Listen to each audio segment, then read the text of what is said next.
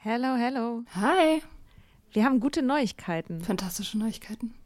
Und zwar am 3. August sind wir auf dem OAMN Sommerkongress und machen da Live-Podcast in Berlin. Ja, äh, es wird total geil. Äh, Nathalie wird da sein natürlich, das Ganze moderieren. Äh, wir werden da sein, Mimi Fiedler wird da sein. Ähm, es gibt Vorträge, es gibt Musik.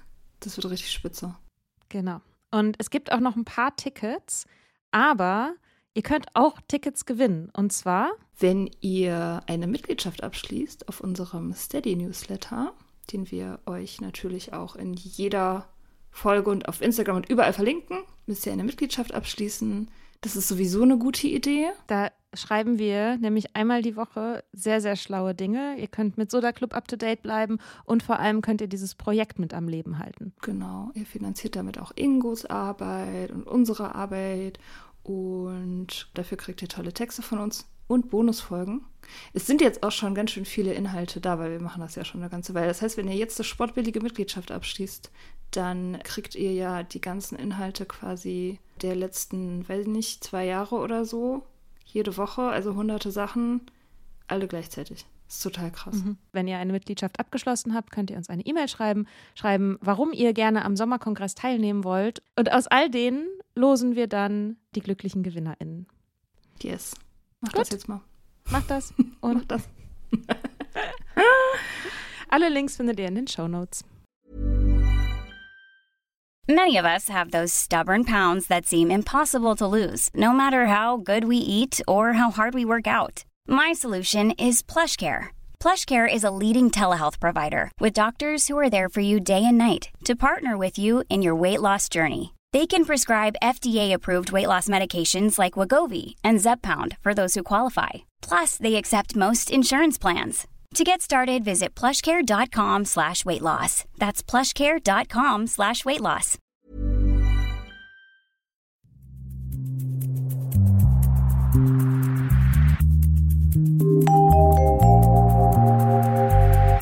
Willkommen zurück im Soda Club Podcast. Wir haben gute Neuigkeiten. Soda Club gibt es jetzt auch als Magazin.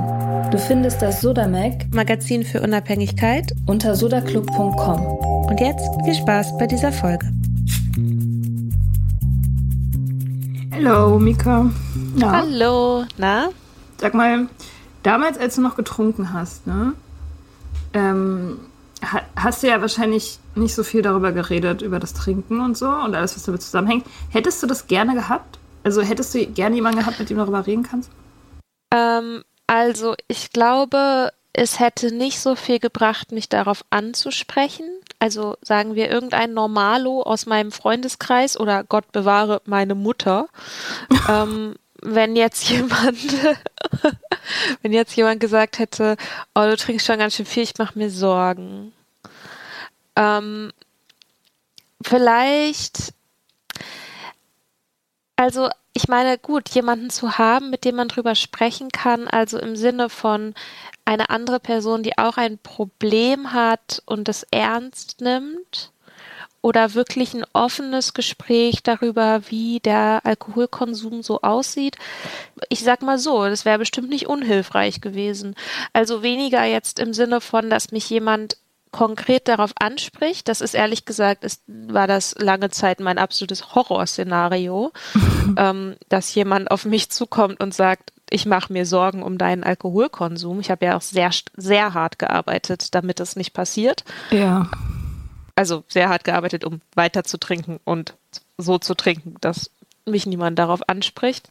Ich hatte schon immer mal wieder jetzt auch, seit ich nicht mehr trinke, Gespräche mit Leuten darüber, die so sich ein bisschen vielleicht schlecht oder schuldig gefühlt haben, dass sie es vielleicht nicht so gesehen haben oder Schuld ist vielleicht auch nicht das richtige Wort, aber dass sie so dachten, ach Mensch, Mensch krass, so ich habe ich, ich wusste gar nicht, dass du solche Sorgen hast.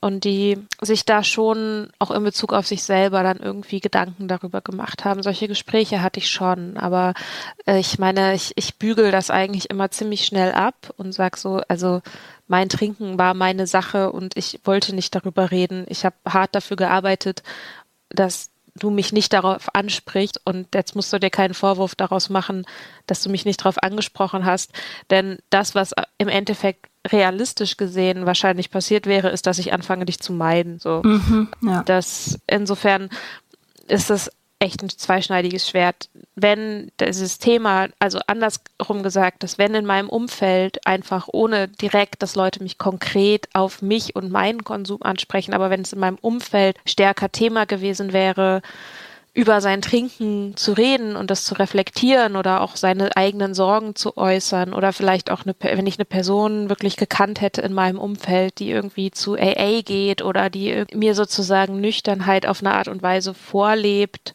die ich mir für mich selber auch vorstellen kann, wäre es vielleicht ein bisschen nochmal was anderes gewesen. Das wäre schon schön gewesen. Also quasi, man sagt ja immer so ein bisschen, sei die Person, die du gebraucht hättest, als du jünger warst. Mhm. Und ich glaube schon, dass, also jetzt so auch Podcast und Bloggen und so, dass das ist schon auch ein Gedanke, der mich leitet.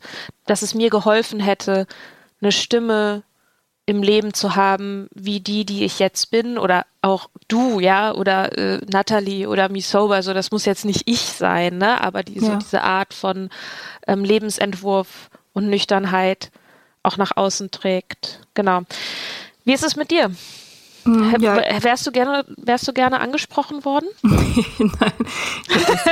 Nein, ich habe das natürlich, also ganz genau wie bei dir. Also schon mal gar nicht von, von Normalos. Also, weil die haben ja überhaupt keine Ahnung. Also von gar nichts. Weder vom Trinken noch vom Nicht-Trinken. Äh, was soll ich mit den, den Ratschlägen von irgendwelchen besorgten Leuten, die nicht wissen, womit sie es zu tun haben, so. Das hätte mhm. ich, die hätte ich dann wahrscheinlich auch eher gemieden. Ja, es ist ja auch, es ist ja mal passiert irgendwie, oder ein, zwei Mal ist es mal passiert, dass mich jemand da gefragt hätte, aber das habe ich dann immer sofort abgeschrieben, also mit, mit Wut quittiert und dann ähm, vergessen. Also ich halte mich da jetzt auch dran, ich mache das tatsächlich gar nicht. Genau wie du gesagt hast, so man kann es vorleben und man kann die Leute kommen lassen und man kann signalisieren, dass man weiß, womit man es zu tun hat und signalisieren, dass man gesprächsbereit ist und dass man sich jederzeit zu einem Gespräch hinsetzen kann.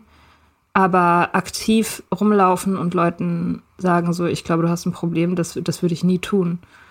Weil mhm. ich ganz genau weiß, ich erinnere mich ja daran, wie das, wie das bei mir selber war. Und das muss man auch keinem erzählen. Jeder weiß, dass es ein Problem gibt, wenn es ein Problem gibt. So.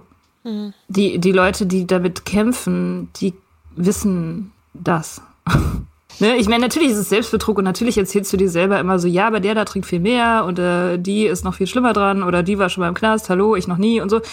Aber im Prinzip weiß man ja schon, während man drin ist, dass man da äh, dann ernsthaften Kampf hat und ein Problem mit mhm. sich selbst. Und wenn dann jemand von außen auf einen zukommt und sagt so, ich glaube, hier ist ein Problem, dann ist es einfach übergriffig, so weil man ja das selbst mhm. auch viel besser weiß.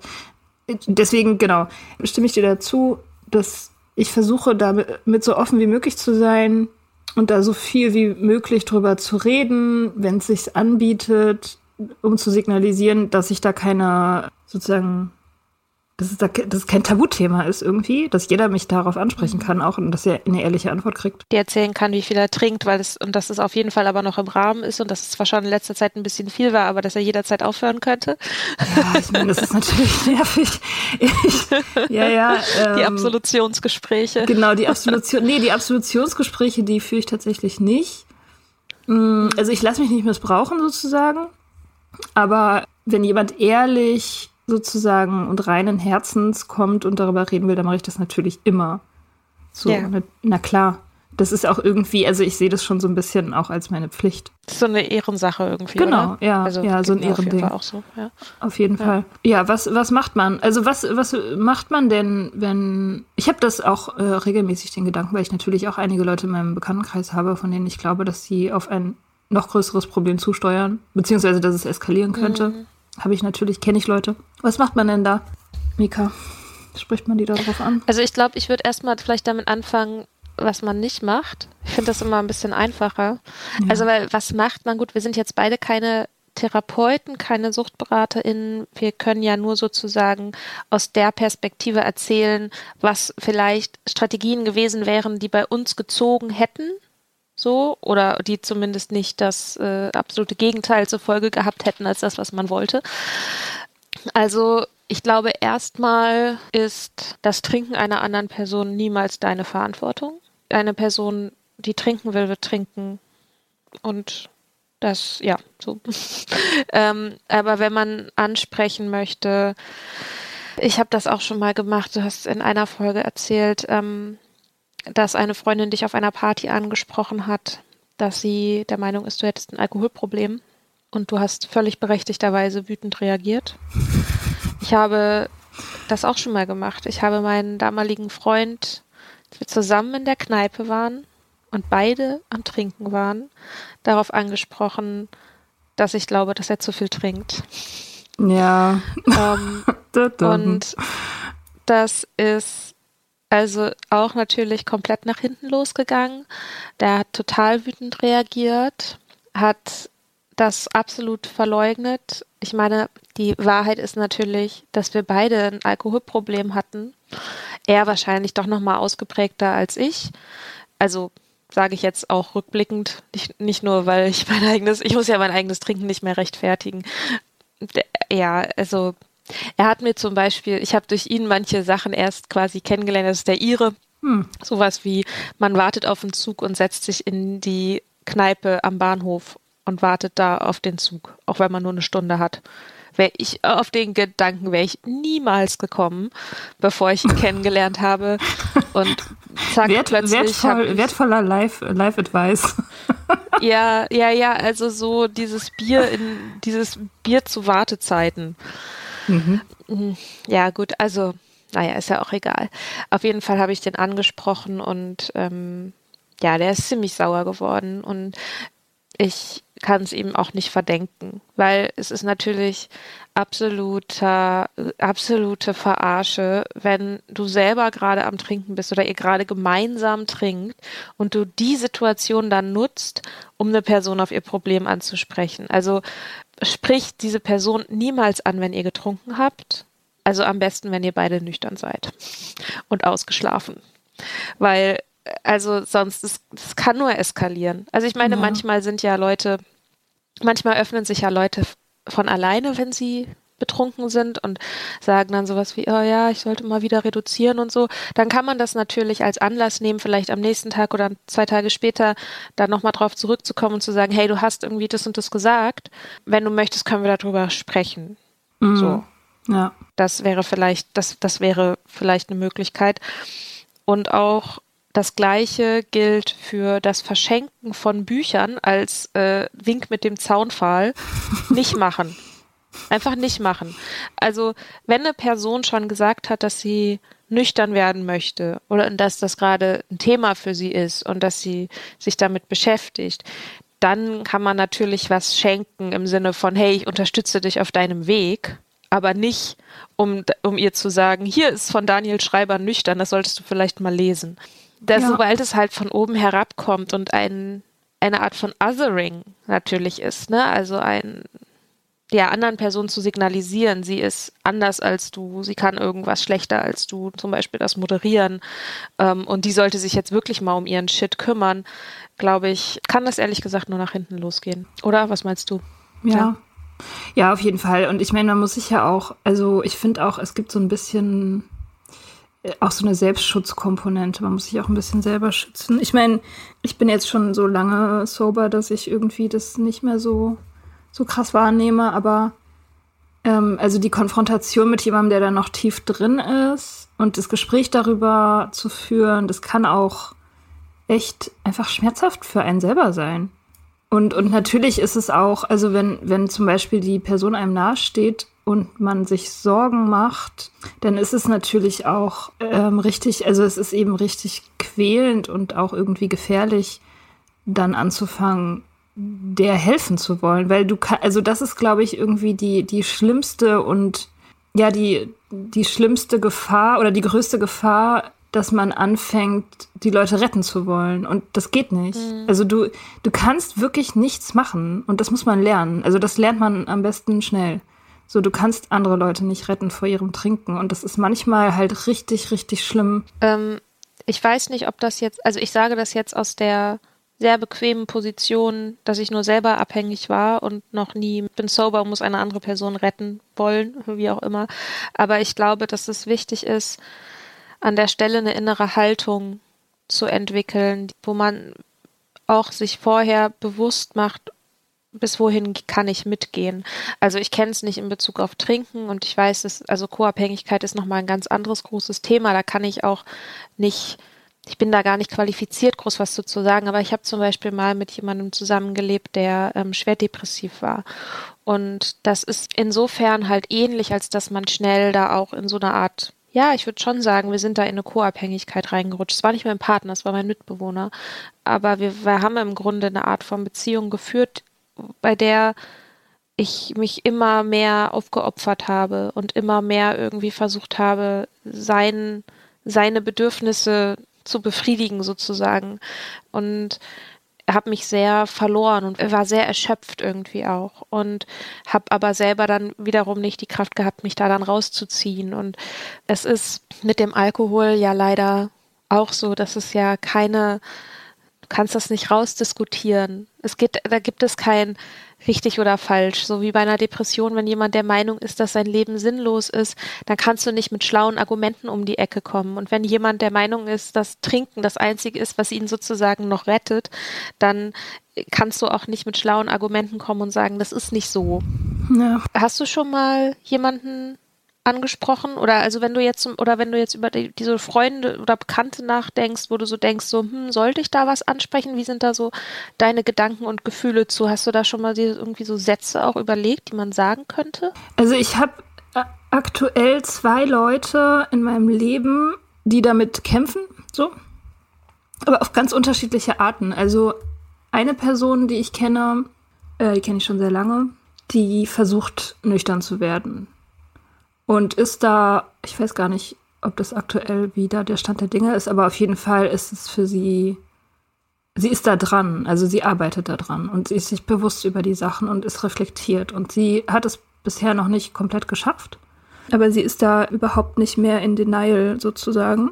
Und also ich gebe ihr immer alle Bücher, die ich habe und nehme sie auch, ich habe sie auch schon ein paar Mal zu Meetings mitgenommen obwohl es nicht ihr Ding ist. Und da merke ich irgendwie, das ist so, die, ich glaube, die verschweigt mir nichts, die weiß einfach, ich habe ich hab den ganzen Shit auch gesehen und ich urteile nicht. So, das weiß sie und deswegen habe ich das Gefühl, wir haben da eine völlig stressfreie, offene Kommunikation drüber, auch wenn ich mir natürlich nach wie vor Sorgen mache, weil das Thema halt noch aktuell ist. So. Aber das ist eine völlig untoxische, klare Kommunikation so. Und das, das geht total gut. Also zwar bin ich halt irgendwie auf der anderen Seite so, aber ich bin nicht irgendwie bewusster oder reflektierter, sondern genauso bewusst und reflektiert, nur halt an einer anderen Stelle.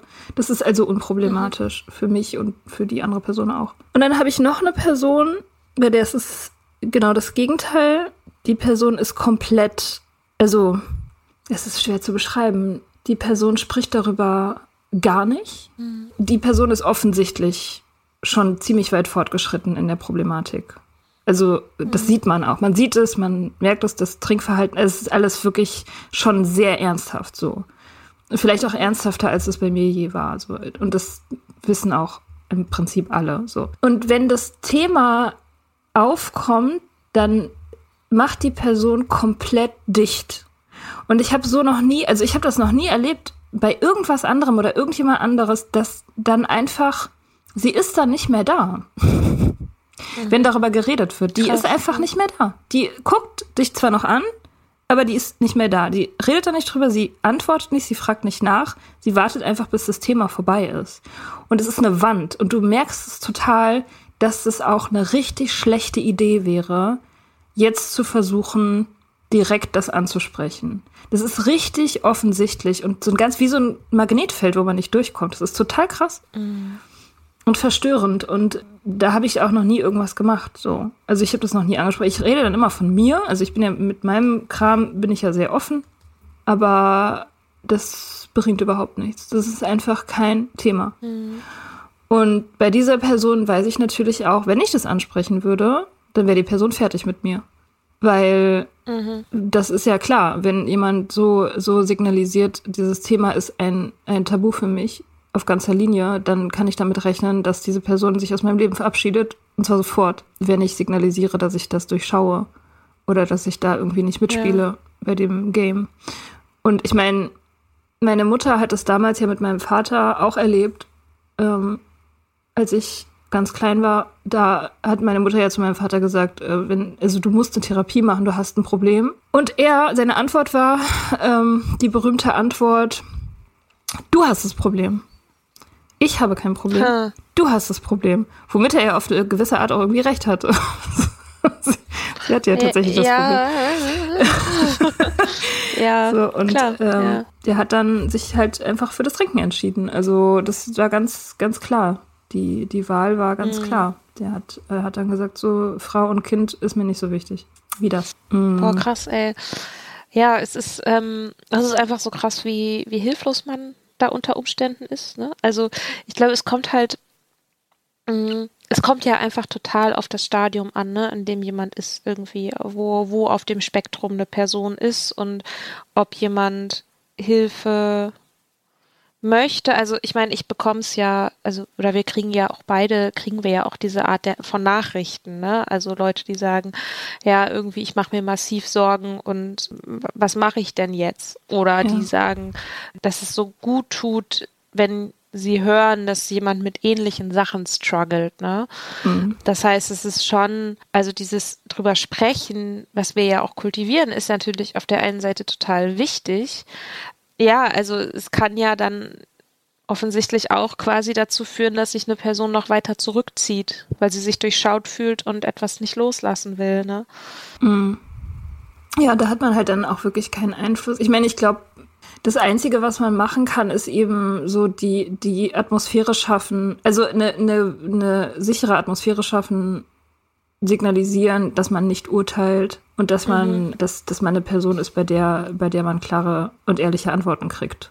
Das ist das Einzige, was man tun kann letztendlich. Ich finde auch dieses, also das fand ich schon immer so gruselig, dieses Konzept der Intervention. Das ist ja schon noch so ein amerikanisches Ding, ne? Ja. Dass sich jetzt plötzlich irgendwie alle Leute aus dem Umfeld zusammensammeln und der Person mal irgendwie ins Gewissen reden.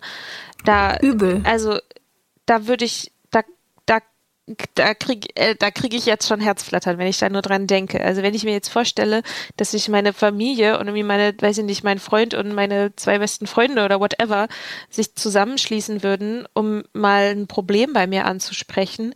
Also das ist, oh Gott, das finde ich so schlimm. Da kannst du dich ja nur in dich selbst zurückziehen, ne? Ja oder halt eine Wand aufbauen. Deswegen war jetzt auch gerade zum Beispiel, als du das von der Person erzählt hast, die sich damit nicht beschäftigen möchte, wenn das Thema aufkommt und so, dann mauert, ist ja immer auch die Frage, ist man zu zweit oder ist man in einer Gruppe? Das würde ich nämlich zum Beispiel auch noch zu den Don'ts dazu rechnen, dass man, dass man das mit mehreren Leuten gemeinsam anspricht, sondern halt, dass man sich, dass man das Zweiergespräch sucht. Naja, und halt, dass man irgendwie die die Formulierung von sich ausgehend macht. Also nicht im Sinne von, du hast getrunken, du machst dieses, du machst jenes, sondern halt, ne, ich mache mir Sorgen und ich beobachte das oder so. Gewaltfreie Kommunikation, keine Ahnung. Ja. ähm, und ich glaube, was auch wichtig ist, ist die Frage, was für eine Beziehung hat man zu der Person. Also als ich am Anfang meinte, so, wenn mich jemand angesprochen hätte, absoluter Horror und vor allem meine Mutter, meine Mutter wäre garantiert nicht die richtige gewesen, das anzusprechen. Da hätte ich absolut gemauert, da hätte ich so geblockt. Mhm. Ich glaube, das ist auch wichtig, dass man äh, sich darüber bewusst wird, dass wenn man möchte, dass das angesprochen wird, dass man sich überlegt, bin ich eigentlich die richtige Person? Gibt es nicht vielleicht auch eine Person, die das besser machen sollte als ich? Ja, ich würde, glaube ich, noch nicht mal so weit gehen zu sagen, ich mache mir Sorgen. Ich würde tatsächlich immer, wie man das ja auch bei AA lernt, immer von mir reden. Ich würde sagen, als es damals bei mir so war, was mir da geholfen hat, zum Beispiel. Mhm. So. Ja gut, klar, wenn du deine eigene Geschichte hast, natürlich, aber ich meine, nicht jeder ist, also nicht jeder, der es ansprechen will, hat auch schon ein Alkoholproblem, das wäre es wahrscheinlich einfacher. Ja, stimmt, da habe ich jetzt gar nicht drüber nachgedacht. ich gehe mal davon aus, dass wir also. irgendwie eins haben. ähm, ja, ja, stimmt. Oh Gott, ja, ich meine, ich weiß nicht, ich, ich hätte mir nie von jemandem helfen lassen oder mir irgendwas erzählen lassen von irgendjemandem, der das nicht selbst erlebt hat. Das ist tatsächlich so. Also da mhm. hätte ich hätte einfach die Leute nicht ernst genommen, tatsächlich. Das ist natürlich ja. dann blöd. dann müsste man als nicht betroffener Normalo, müsste man halt jemanden finden, der, der das äh, erlebt hat oder so, keine Ahnung. Ja gut, ich meine, Alkohol ist ja verbreitet genug, als dass man wahrscheinlich irgendjemanden findet ja. im näheren oder weiteren Umfeld. Ja, das stimmt schon. Also ich glaube, die Mauer aus Scham und aus Selbstverleugnung und so, die, ich glaube, die lässt sich, die lässt sich ganz schwer nur navigieren, wenn man es selber nicht erlebt hat. Weil sonst ist es einfach so schnell so ein, du kriegst es nicht hin. Selbst wenn man so vielleicht gar nicht kommuniziert oder selbst wenn das gar nicht so die Absicht ist, aber wenn man nicht von aus seiner eigenen Erfahrung sprechen kann und nicht weiß, wie das ist, wenn wenn das eigene Gehirn gekapert ist und dir dein Wille nicht mehr gehört und du Dinge tust, die du nicht tun willst und also wie verzweifelt man sich fühlen kann und dieses, was ja Leute, die abhängig sind oder werden und das verstecken wollen, ja auch ganz massiv machen, ist so dieses Gaslighting. Mhm. Also die Realität zu verdrehen. So ein bisschen so wie dein Vater das bei deiner Mutter gemacht hat mit dir, aber du hast das Problem. Mhm. Ich habe kein Problem. Also so die Realität auf eine Art und Weise zu verdrehen, dass, dass die andere Person irgendwie gar nicht mehr weiß, wo ihr der Kopf steht.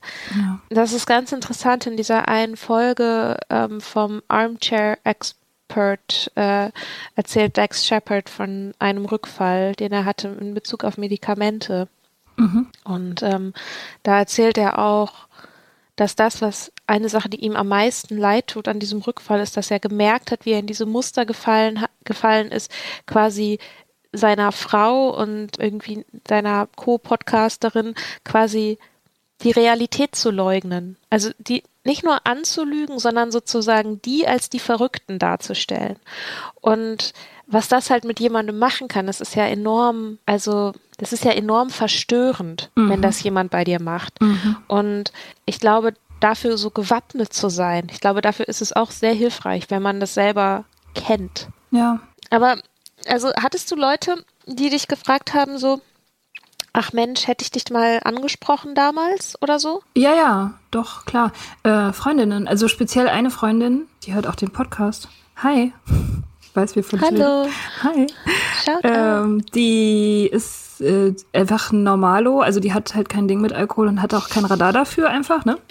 Mhm. Und die, ähm, die hat später, war ziemlich schockiert darüber, dass sie das nicht mitgekriegt hat und hat sich da so ein bisschen, mhm. ja, nee, also sie hat sich keine Vorwürfe gemacht, das glaube ich nicht, aber sie war schon, sie hat schon irgendwie sehr so, äh, sie hat mir gesagt, so wie konnte ich das denn nicht sehen, dass du da irgendwie, wieso hast du mir das nicht erzählt, wie du dich sorgst? Und ich meine, what the fuck, äh, wir reden doch sonst über alle Sachen. So. Mhm. Das war mehr so ein äh, ungläubig darüber sein, wie, äh, wie unterschiedlich da die Realitäten waren. Und sonst hat jemand.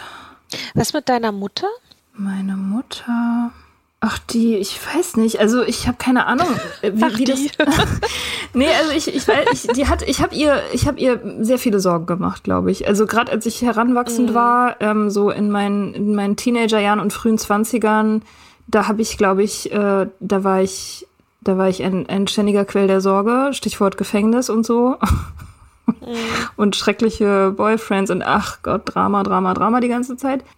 Äh, ob sie da, also ich, ich weiß nicht, inwiefern sie sich da irgendwie schuldig oder verantwortlich gefühlt hätte. Das, ich glaube, ich, also wenn man Mutter ist, dann hat man das mit Sicherheit sowieso, ne? Also als, als Mutter oder als Elternteil generell, glaube ich, ist man, ist man ständig von Schuld zerfressen und von, irgendwie sorgt sich die ganze Zeit, inwiefern man seine Kinder traumatisiert. Das kann ich halt nicht beurteilen, weil ich keine Kinder habe, aber das war bestimmt da mit bei, also glaube ich schon, klar. Andererseits ist sie halt auch, also sie hat offensichtlich sich wie eine mega Superheldin verhalten, als sie meinen Vater verlassen hat, den sie nicht verlassen wollte. Mhm. Wegen des Trinkens. Und sie hat es gemacht, letztendlich, um mich zu retten. Also nicht in erster Linie sich selbst. Das hat sie auch später mal gesagt. Also hätte sie mich nicht gehabt, wäre sie wahrscheinlich nicht mhm. gegangen. Aber sie hat es gemacht, weil sie wusste, ähm, das Kind muss hier geschützt werden. Das war ein, ein, krasser Akt, einfach weil sie den Mann geliebt hat. Die wollte den nicht verlassen. so. Und mhm. ähm, das, das finde ich schon sehr bewundernswert. Und da glaube ich auch, ich glaube, dass, dass sie das auch weiß, dass sie ihr, ihr Bestes da getan hat und erfolgreich war. Also sie hat getan, was sie, mhm. tatsächlich getan, was sie konnte, um mich zu beschützen.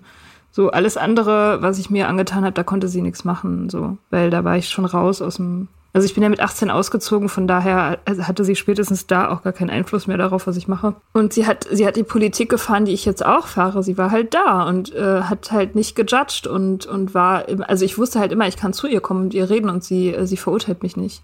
Das wusste ich auf jeden Fall immer und das ist, glaube ich, auch die einzige, wie gesagt, ich glaube, das ist die einzige Strategie, die man wirklich hat, die Leute selber kommen zu lassen. Ja, das ist, äh, mich hat letztens eine Bekannte angesprochen, da ging es um einen anderen gemeinsamen Bekannten, bei dem mh, sie sich Gedanken macht und äh, fragte dann, ob wir mal gemeinsam das Gespräch mit ihm suchen wollten. Und ich meinte, mm, nee. Nein, danke. Nee, also Nein, also so, so ganz so lief das Gespräch jetzt natürlich auch nicht, ne? Aber also ich verstehe es halt auf der einen Seite, dass man wie fast so eine Pflicht empfindet, eine Person anzusprechen, wenn man sich Sorgen macht, weil man sonst irgendwie so ein Gefühl hat von so unterlassener Hilfeleistung und dass man auch immer wieder in dem Konflikt ist, ob man etwas anspricht oder nicht. Es gibt halt nicht die eine richtige Strategie natürlich, aber ich meinte halt auch, dass ich mich eigentlich ganz gut in der Position fühle, nicht jede Person retten zu müssen ich merke das ja auch, wenn Leute schreiben und da, also jetzt irgendwie über den Blog schreiben oder ne, wie auch immer. Mit manchen habe ich länger und mehr Kontakt und so, weil dann, dann quasi auch noch andere, andere Anknüpfungspunkte sind, sag ich mal. Und dass man aber auch man kann ja jemandem die Arbeit nicht abnehmen. Das ist halt schon auch was, wo ich immer mal, was ich auch immer mal wieder feststelle, wo auch die wunderbare, die wunderbare, die wunderbare Vlada, also ich habe sie da mal um Rat gebeten, wie sie damit umgeht, wenn, wenn jemand schreibt und sagt, was soll ich denn machen? Ne? Und sie meinte, naja, du, du kannst halt du kannst halt einer Person diese Arbeit nicht abnehmen. Du kannst Fragen stellen, du kannst da sein, du kannst zurückreflektieren, aber ganz oft ist es halt so, dass Leute, die dann Hilfe suchen, die wollen halt den Fahrplan. Die wollen halt wissen, so, okay, und wenn ich das und das und das mache und dann bin ich safe, oder? Ne? Und letztendlich ist es ja ein innerer Prozess, den man machen muss. Und ich switche da auch so schnell rein in diesen, in diesen Hilfs- diesen Hilfemodus, ne? Mhm. dass ich irgendwie so denke, ja, und dann, wenn du das machst und dann musst du noch das Buch lesen und wenn du dann noch dieses und jenes machst und wenn du Journaling machst und wenn du was auch immer, ja. Und da musst du die Gefühle aushalten. Und das ist, die können dich nicht umbringen, ja. ja. Ähm, deine Gedanken können dir nicht schaden. Und dann versuche ich irgendwie so all die Dinge, die ich so gelernt habe, so, so runter zu komprimieren und jemandem dann so mundgerecht hinzugeben, weil ich, weil ich der Person das Leid nehmen will, mhm. weil ich, weil ich will, dass, dass, dass, dass die glücklich ist, so. Und da ist es, das ist auch ein Prozess, der auch gedauert oder auch immer noch andauert, dass ich natürlich, ja, natürlich berührt mich das, wenn Leute mir mit ihren Sorgen schreiben oder so, ne? Aber dass ich halt auch merke, so, okay, man, man muss halt auch den Schritt zurück machen. So. Und auch wenn man das Gefühl hat, vielleicht will, jemand will nur die Lösung, aber will den Weg nicht gehen, dann kann ich die dann nicht, kann ich die dann nicht den Weg runtertreten. Und ich glaube, das ist halt ganz ähnlich, wenn es halt eine Person ist, die halt auch im Umfeld ist. Es ist genau dieses Leute kommen lassen mhm. und da sein und offen sein und versuchen, Räume zu schaffen, in denen so ein Austausch auch möglich ist, aber das halt auch auszuhalten, nichts zu tun. Ja. So. Und das ist natürlich, je näher die Person einem steht, desto schwieriger ist das natürlich. Ja, ich finde es auch schwierig bei Meetings. Ich meine, bei Meetings hat man das natürlich regelmäßig, dass Leute das erste Mal kommen, krasse Stories erzählen, total verzweifelt sind und dann vielleicht noch ein, zwei Mal kommen und dann halt für immer wegbleiben, ne? Und du ja. weißt nicht, was mit denen ist. So, und das finde ich aber auch, also das finde ich auch hart, obwohl ich die Leute nicht kenne, aber ich denke oft über die Leute danach, die mhm. ich mal getroffen habe, die irgendeine Story erzählt haben und die ich dann nie wieder gesehen habe, wo ich halt nicht weiß, was ist mit denen. So. Ja. Das ist auch schwierig, obwohl die ja nicht in meinem Leben sind. Mhm. Weil ich dann auch immer denke, so es muss, also auch immer, wenn jemand Neues kommt, dann habe ich so einen inneren, also das, das macht mich schon nervös. So, ich denke dann immer, wenn ich jetzt irgendwas erzählen würde, was diese Person berührt, das kann ja sein, ne, dass ich das schaffe, irgendwas zu sagen, was, was irgendwie greift, so, dann habe ich vielleicht was gemacht, um der, also um sie zu halten, so. So, weil ich denke mir auch immer, es ist so ein schmaler Grad. Als ich bei meinem ersten Meeting war, da hatte ich so ein Glück, dass, ähm, dass es gewirkt hat, sozusagen. Also, dass ich mich identifizieren konnte und dass die Leute cool waren und so. Wäre ich zu einem anderen Meeting gegangen mit Spinnern, dann wäre ich auch nie wiedergekommen, so. Und das ist so ein krasses, also, wenn man sich das so diese, diese Möglichkeit überlegt, irgendwie, es hätte auch ganz anders laufen können und das ist eine Sache von Zufall, letztendlich. Das macht einen schon fertig, so. Aber das Ja. ist es ja nicht nur Zufall. Ja. Du hast ja schon vorher, bevor du zu dem Meeting gegangen bist, hast du ja erzählt, du hast in so einem Forum geschrieben und hast dieses gemacht und jenes gemacht. Also einfach, da war schon Beschäftigung da. Und ich glaube nicht, dass es Zufall ist. Es ist, du, natürlich ist es total wichtig, dass du etwas hörst, was mit dir resoniert. Und deswegen finde ich es auch so wichtig, dass es viele, viele verschiedene Stimmen gibt, die davon erzählen, wie es ihnen geht und wie, oder wie sie da rausgekommen sind, weil ne, jeder braucht, jeder ist unterschiedlich und jeder hat was anderes, was mit ihm oder ihr resoniert. Aber letztendlich musst du ja offen sein für die Resonanz. Wenn du mauerst und, und, und verhärtet bist und nichts durchlässt, dann, dann kann das ja noch so passend oder zutreffend für dich sein oder noch so schlau oder keine Ahnung, noch so hilfreich theoretisch, wenn es halt wenn es halt nicht auf offene Ohren stößt, gibt so viele Sprichwörter, merke ich gerade, so das, das so rechte Wort zur rechten Zeit oder so. so Ja. also ist halt schon irgendwie was dran. Ich meine, wer weiß, vielleicht, sagen wir mal, du wärst zu irgendwie einem Meeting voll mit Spinnern gegangen und hättest gedacht, was ist das denn hier für ein Verein? Dann wärst du vielleicht irgendwo anders gelandet. Ja. Also du hast ja schon danach gesucht. Naja, stimmt schon. Ja. Ja, aber es ist, ähm, ja, ich finde es total schwierig, Leute beim Struggle zu sehen und nicht eingreifen zu können. Mhm. So. Voll. Das ist das Schlimmste daran. Aber ja gut, wie macht man es denn nun? Naja. Also erstmal würde ich sagen, also, Ja, ja, ja, mach mal. sag. Punkt eins. Nein, ich wollte gerade sagen, erstmal würde ich sagen, gibt es keine moralische Verpflichtung, jemanden anzusprechen. Das ist nämlich, glaube ich, echt so ein Ding. Ich glaube, das, ich habe das Gefühl, es kommt immer wieder, dass irgendwie Leute auch aus meinem näheren Umfeld so das Bedürfnis haben, sich bei mir zu entschuldigen, dass sie mich nicht angesprochen haben. Und ich denke mir so, das ist überhaupt nicht dein Job. Nee. Also du musst das überhaupt nicht. Also weder erwarte ich das, noch würde ich das jemals jemandem vorhalten. Aber trotzdem habe ich das Gefühl, es ist so ein weit verbreitetes Vorurteil, dass es eine moralische Pflicht gibt, jemanden anzusprechen, wenn, wenn der Konsum einem Sorgen macht. Und das ist, glaube ich, Quatsch. Ja. Und im auch. schlechtesten Falle sehr kontraproduktiv. Ja, weil es ist ja auch irgendwie, man muss die Leute, ich glaube, es hilft auch, wenn man das Gefühl hat, wenn man selber das Gefühl hat, man, man äh, hilft sich selbst. Also ich glaube, es nimmt so ein bisschen das Momentum von so einem Regenerationsprozess, wenn man weiß, man ist jetzt hier, keine Ahnung, man ist auf einem Meeting, weil die Frau gesagt hat, so entweder du gehst dahin oder ich verlass dich. So, es ist schon besser, wenn man selber das, das entscheidet und die Selbstwirksamkeit einfach zu haben, das hilft enorm. Und deswegen ist es, Ja. ist, glaube ich, irgendwie jemand anderes. Also du nimmst ja anderen Personen ja ein Stück weit irgendwie die, äh, die Erwachsenheit, also die, die Fähigkeit selbst äh, für die, die Verantwortung zu übernehmen einfach. Genau. Ja, finde ich auch. Ja, und wie macht man es jetzt? Naja, also, wie macht man's?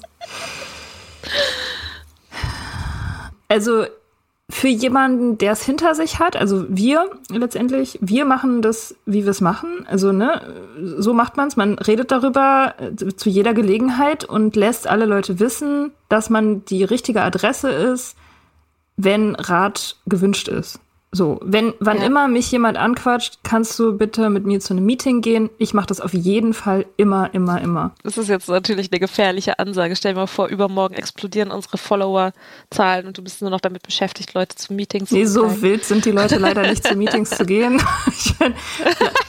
Wär's, Vlada ja. schickt mir die Leute ja immer. Shoutout an Vlada. Hi Vlada. Ähm, sie, sie schiebt mir ja manchmal die, äh, ihre Berliner ähm, Girls zu. Das ist ganz schön. Ja, also und, und also wie gesagt, darüber reden und eine Atmosphäre schaffen, in der nicht geurteilt wird, das ist das, was man machen kann, wenn man, wenn man den Shit selber durch hat. So, das ist auch das, was in Meetings mhm. passiert letztendlich. Das, das ist eher das ganze Konzept von Meetings. Du erzählst von deinem eigenen Shit, um anderen Leuten zu helfen. So. Mhm. Wenn man jetzt aber damit selber kein Problem hatte und nicht weiß, wie das ist, das ist, glaube ich, tricky. Also da kann ich auch gar nicht so viel zu sagen. Ich würde jetzt spontan sagen, man sollte wahrscheinlich erstmal zu, wie heißen die? die Angehörigen treffen. Alanon. Zu Alanon also gehen. die Co-Abhängigen. Genau, zu, zu, also es gibt so Meetings für Menschen mit abhängigen Freunden oder Familienmitgliedern. Und da würde ich, mhm. das, da würde ich die Leute, glaube ich, hinschicken erstmal. Obwohl, Spoiler, da lernt man nicht, wie man die Leute rettet. Ne? Da lernt man, glaube ich, wie man sich selbst rettet. Vor der ja, eigenen Machtlosigkeit. Also ich glaube, es ist immer eine gute Idee, dahin zu gehen, wo die Leute wissen, wovon sie reden, ne? Ja. Ja, insofern stimmt schon. Wir sind eigentlich, eigentlich sind wir ganz genau die Falschen, um so eine Folge zu machen. Also, naja. Ja, ja, stimmt. Das ähm, stimmt. So, ja, also vielleicht kann man uns ja mal jemanden äh, einladen und dann mal auch über vielleicht Co-Abhängigkeit ist natürlich ein wichtiges Thema. Ich meine, also es gibt ja da unterschiedliche Dram Stufen der Dramatik, so, ne? Also das eine ist, wenn du halt irgendwie einen, einen schwerst abhängigen Partner oder Partnerin hast, ist es natürlich was anderes, als wenn du jemanden in deinem erweiterten Freundeskreis hast, wo du das Gefühl hast, uh, das vielleicht irgendwie nicht so cool oder so. Ne? Und ja, ich glaube, in dem Fall ist es auch so, so ein bisschen zu hinterfragen, warum man auch eine Person darauf ansprechen will. Ist ja ein großer Unterschied, ob man die Person ansprechen möchte, weil man selber enorm darunter leidet, unter dem Konsum einer anderen Person. Das, da braucht man definitiv selber auch Hilfe dann, weil sonst verstrickt man sich da, glaube ich, so super schnell drin. Mhm. Oder es kann halt sein, dass du nicht drunter leidest. Ne? Also ich meine, ich hätte mich selber von vor ein paar Jahren im Freundeskreis, also ich glaube, jetzt haben jetzt nicht so super viele Leute unter meinem Konsum gelitten. Aber wenn sich da jetzt jemand Sorgen gemacht hätte, so dann wäre das ja eher, ich sag mal, altruistisch gewesen. Aber ist es das dann wirklich, dass man eine Person dann anspricht? Also ich möchte mich an dieser Stelle nochmal bei allen meinen Freunden und Freundinnen bedanken, die mich nicht angesprochen haben. Ähm, das hätte den ganzen Prozess vielleicht nochmal deutlich verzögert. Mhm. Ja, also, aber da eben genau die die Offenheit zu signalisieren oder wenn man selber vielleicht auch sich manchmal Gedanken macht, ich weiß nicht, man kann zum Beispiel jemandem den Link zu diesem Podcast schicken und sagen, hey, guck mal, ich habe hier so den, ich höre, ich höre, ich höre hier einen neuen Podcast, der ist interessant. Vielleicht interessiert er dich. Ja gut, das wäre aber das Äquivalent zu, jemand, zu jemandem äh, unaufgeforderten Buch geben, Daniel Schreiber oder so. Ja, eigentlich. Das ist ja, eigentlich ist es schon so eine. Das ist du, ja, es ist okay. Es war ein richtig schlechter Tipp gerade. also erzählt erzählt bloß niemandem von diesem Podcast. Ist, da, da, da, kommen sich jetzt die Marketing, das Marketingbedürfnis und das Hilfebedürfnis ins Gehege. Ach, ich weiß nicht. Ich finde, ich finde, jemandem ein Selbsthilfebuch zu schenken, finde ich schon irgendwie nochmal eine andere Nummer, als zu sagen, irgendwie, da, da guck mal hier, ich höre das auch gerade oder so, also wenn man es wirklich selber hört. Weil tut ihr ja offensichtlich, sonst würdet ihr das ja hier gerade nicht hören. Ähm, und das irgendwie interessant zu finden und dass man einer Person die Möglichkeit gibt, sich in Ruhe einzulassen, so und sie nicht dazu zu zwingen. Aber ja, ist es vielleicht ähnlich wie, ja, ach Gott, ich weiß es nicht. Das, der Punkt, also, dass man seine eigenen Motive hinterfragen sollte, das finde ich eigentlich auch ganz gut. Ähm, also, man sollte auf jeden Fall die Leute nicht ansprechen aus Pflichtgefühl. Mhm. Das ist das eine. Und man sollte sie auch nicht ansprechen aus, also aus moralischen Gründen, irgendwie aus Überlegenheit heraus. So, so, mhm. so, so mit dem Gefühl, so, äh, ich erzähle jetzt mal, wie man sein Leben auf die Reihe kriegt, so, weil du hast es ja offensichtlich nicht. Das sollte man definitiv nicht mhm. tun. Und dann, ich weiß nicht, ich erinnere mich jetzt auch, also es kommt ja auch immer darauf an, was man so für einen Schnack mit jemandem hat, ne? Ähm, ich habe zum Beispiel damals, ich habe einen Freund gehabt, einen Kumpel so aus Studienzeiten und mit dem hatte ich so eine Stimmung, also als ich dann sober geworden bin, der, der hat auch sehr viel getrunken, auch, auch krass ähm, gefährlich einfach. Und, und zu dem konnte ich halt einfach sagen, so, hey, ähm, wenn du jemals das Bedürfnis hast, auf ein Meeting zu gehen, so, Nehme ich dich gerne mit, so, weil, also, weil man weiß ja auch, man erkennt sich gegenseitig. Ja, das ist jetzt schon wieder so ein Insider-Tipp, ne? Das ist auch wieder irgendwie. Ja. Ja. Hm. Okay, das ist nämlich auch nochmal so ein Punkt, jemanden anzusprechen, bevor man nicht seinen eigenen Alkoholkonsum klar hat. Also entweder du hast selber Sorgen und kannst von deinen eigenen Sorgen erzählen, in der Hoffnung, dass vielleicht die andere Person, dass da was resoniert und ihr gemeinsam ein Gespräch darüber führt, aber dann ist es ja nicht ein, ich muss jetzt bei dir ansprechen, dass du ein Problem hast, sondern ich ergreife die Möglichkeit, mein Problem anzusprechen mit einer Person, die das vielleicht nachvollziehen kann. Und ich weiß nicht, sollte man überhaupt Leute auf ihren Alkoholkonsum ansprechen, wenn man selber Alkohol trinkt? Nee, Nee, ne? nee. Kannst du einfach lassen. Ja. Also wenn du selber noch trinkst, dann kannst du einfach mal schön stecken lassen. Unser Wort zum Sonntag. Halt einfach den Rand. halt einfach die Fresse halten. Naja, also gut, ich meine, es gibt ja Leute, die Da haben wir jetzt 45 Minuten gebraucht dafür. ja, aber es ist doch gut, das mal erörtert zu haben. Ja, keine Ahnung. Also, ach man, das ist so tricky, weil das halt so eine fiese Riesenkonstruktion ist. Ne? Das ist ja praktisch eine ganze Welt, die da hinterfragt werden muss. Das ist so schlimm. Echt. Also, keine Ahnung, als ich mit diesem Friseur da geredet habe neulich, der sich auch, der auch dann innerhalb von kürzester Zeit mir angefangen hat zu erzählen, ähm, dass er sich Sorgen macht und so. Der hat mir dann ja auch gesagt, so er, wie viele Biere er am Tag trinkt und dass sein Mann schon mal sich beschwert hat und so. Und das Einzige, was ich eben dazu gesagt habe, war, du, das geht richtig, richtig vielen Leuten so. Das ist ein universelles Problem. Du bist damit nicht alleine und es lohnt sich, das zu hinterfragen. So. Weil, also das, das ist auch, glaube ich, darauf hinweisen, wie weit verbreitet das ist, wie viele Leute das betrifft und wie viele Leute da auch schon geschafft haben, sich daraus zu befreien, ist, glaube ich, vielleicht noch ein Ansatz, den man fahren kann. So, weil, da, weil da aktiv dann das Stigma rausgenommen wird aus der Debatte. Wenn man sagt, das ist einfach, es ist halt eine Volkskrankheit, das kann man ja nicht anders sagen. Naja, aber wenn so viele Leute ein Problem mit Alkohol haben, dann muss ich ja meins nicht angehen. Äh, ja, stimmt, musste nicht. Oder etwa doch. Nee, musste, musste auf gar nee, keinen stimmt, Fall. Muss nee, nicht. muss man Nee, überhaupt muss man nicht. nicht. Ähm, muss gar nichts. Man muss gar nichts, aber es, äh, es hat halt schon, es verbessert schon einfach deutlich das Leben, ne? Und es erleichtert das Leben auch. Ich glaube, das ist nämlich auch ein Problem von Leuten, die vielleicht regulär trinken und jetzt meinen, sie müssten einer anderen Person sagen, dass die Person aber jetzt bitte komplett aufhören sollte zu trinken. Die können ja auch gar nichts über die Vorzüge der Nüchternheit sagen. Also es ist dann quasi, man bleibt dann stecken in dem Punkt traurige Konsequenz der vergangenen Verfehlungen. Ja, also du hast jetzt immer dein Leben lang so viel getrunken, du musst jetzt aufhören, kannst leider gar nicht mehr. Ähm, das, das teile ich dir hiermit mit. Aber das ist ja keine in die Zukunft gewandte Perspektive, die irgendjemanden interessiert. Ne? Also dieses, okay, wie will ich denn aber überhaupt leben? Also, dass man so nicht mehr leben kann, wie man das jetzt schon eine Weile getan hat, das wissen die Leute eigentlich. Woran es ja oft mangelt, ist halt der positive Entwurf, der dann darauf folgt, die Vision fürs eigene Leben. Das ist natürlich schwierig, die zu vermitteln, wenn du die selber nicht lebst. Ja, voll. Okay, also der ultimative Tipp wäre dann, du darfst Leute ansprechen, aber vorher musst du nüchtern werden. Auch wenn du kein Alkoholproblem hast. Ja. Trotzdem nüchtern werden. Ja. Weil es ist ja auch so, es gibt ja diesen Spruch, wenn du ein Alkoholproblem hast, dann solltest du nicht trinken. Und wenn du keins hast, dann musst du nicht trinken. Habe ich noch nie gehört. Was ist das? Verstehe ich auch irgendwie nicht. Naja, Wenn du ein Alkoholproblem hast, sollst du trinken? nee, wenn du ein Alkoholproblem hast, dann solltest du nicht trinken. Und wenn du so. keins hast, dann musst du nicht trinken. Das bedeutet, es gibt überhaupt so. nie irgendeinen Grund zu trinken. so.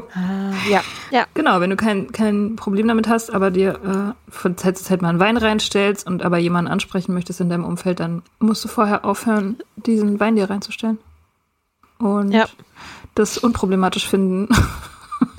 und wenn du es nicht Und unproblematisch ich fi- findest, dann kannst du dich erstmal um dich selber kümmern. Genau, ganz genau. Das ist, das finde ich, das finde ich ehrlich gesagt ziemlich gut, weil nämlich das ja auch ein super beliebter Mechanismus ist. Ne? Also das habe ich ja selber auch gemacht, als ich da meinen äh, damaligen Partner angesprochen habe. Es wäre viel besser gewesen, wenn ich mich erstmal um meinen Shit gekümmert hätte, bevor ich da irgendwie anfange, anderen Leuten ihr, ihr Trinkverhalten kaputt zu machen ne? Mhm. oder zu zerreden oder sie darauf anzusprechen, wie auch immer. Ja, halt wirklich einfach vor der eigenen Haustür zu kehren. Ja. Und ich glaube, und das ist natürlich total verlockend, äh, wen anders aufs Trinken anzusprechen, weil es dann so erscheint, als hätte man selber kein Problem. Weil man dann sich ja um die Person kümmert, die ja das eigentliche Problem hat. Ich finde, ich finde, wir haben das, ich finde, wir haben das ganz gut erörtert. Wir sind auch auf Sachen gekommen, wäre ich vorher nicht so drauf gekommen. Mhm. Ich habe was gelernt. Ja. Ja, ja. Okidoki. Okidoki.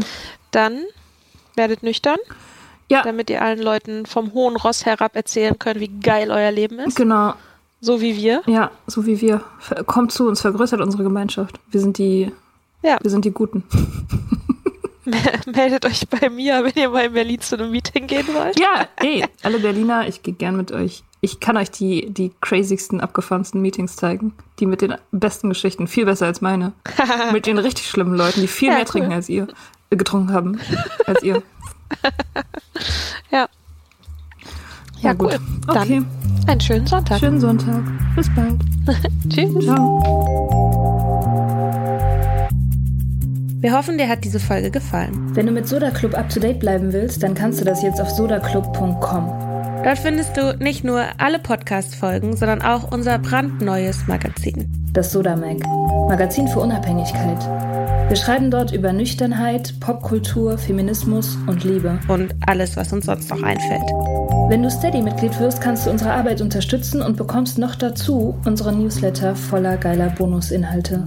Schreib uns weiterhin für Feedback, Fragen und Themenvorschläge. Und wenn du uns Sternchen auf Apple Podcasts und ein Herzchen bei Instagram hinterlässt, freuen wir uns. Bis bald. Im Soda Club.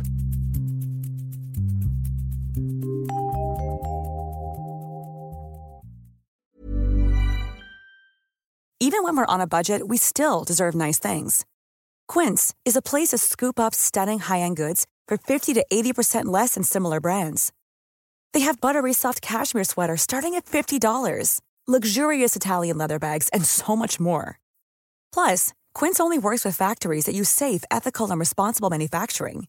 Get the high-end goods you'll love without the high price tag with Quince. Go to quince.com/style for free shipping and 365-day returns.